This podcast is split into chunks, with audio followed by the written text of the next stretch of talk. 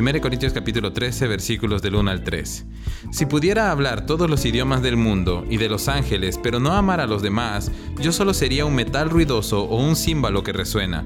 Si tuviera el don de profecía y entendiera todos los planes secretos de Dios y contara con todo el conocimiento y si tuviera una fe que me hiciera capaz de mover montañas, pero no amara a otros, yo no sería nada.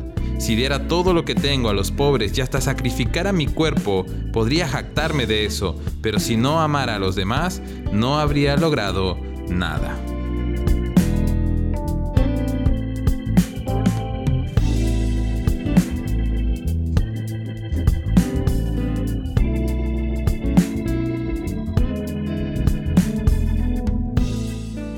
Dios quiere enseñarnos hoy un camino que es mucho más excelente que cualquier otro, y es el camino del amor.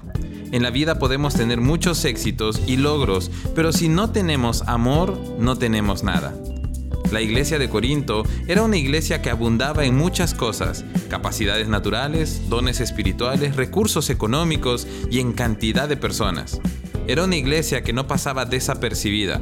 Probablemente muchos la veían y pensaban en el gran potencial de crecimiento que había en ella, y tal vez otros la consideraban como el modelo de una iglesia exitosa. Sin embargo, el apóstol Pablo quería enseñarle a la iglesia un camino superior al camino del éxito humano, y era el camino del amor. Por eso les dice, no soy nada, ni he logrado nada, si no aprendo a amar como Jesús amó. El camino del amor es el que a muchos les cuesta recorrer. A veces estamos tan enfocados en ser exitosos y en alcanzar nuestras metas que nos olvidamos de amar. Queremos que las cosas funcionen como a nosotros nos gustaría y queremos que las personas sean como nosotros queremos y nos olvidamos de amar. Nos esforzamos por trabajar y ser reconocidos en lo que hacemos, pero nos olvidamos de amar. Y el problema de esto es que cuando olvidamos amar, podemos convertirnos en personas orgullosas, hirientes, frías y distantes, porque hemos olvidado que el amor es lo que le añade nobleza a nuestra causa y lo que embellece nuestra vida.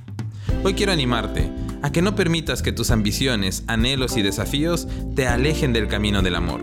Que tu motivación suprema no sea lucir bien ni tan solo ser exitoso, sino que sea dejar huella en los corazones de muchos por medio del amor.